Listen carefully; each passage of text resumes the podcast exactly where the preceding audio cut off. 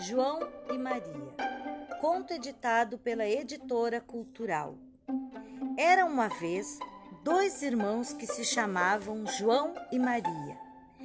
E estes eram pobres, e por não terem o que comer, a madrasta convenceu o pai a deixá-los na floresta. Na noite antes de irem, João recolheu pedras e ele jogou as pedras pelo caminho.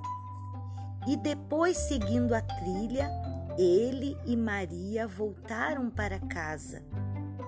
Mas no dia seguinte, os dois foram abandonados outra vez.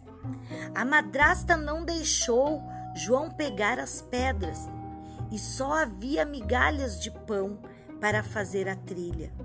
Mas os pássaros comeram tudo e os irmãos se perderam na floresta.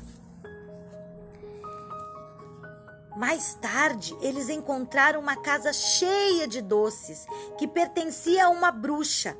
Ela colocou João em uma gaiola e Maria para fazer as tarefas da casa. A bruxa queria assar João, mas a Maria a empurrou no forno eles voltaram para casa e viveram tranquilos com o pai, pois a madrasta já havia ido embora.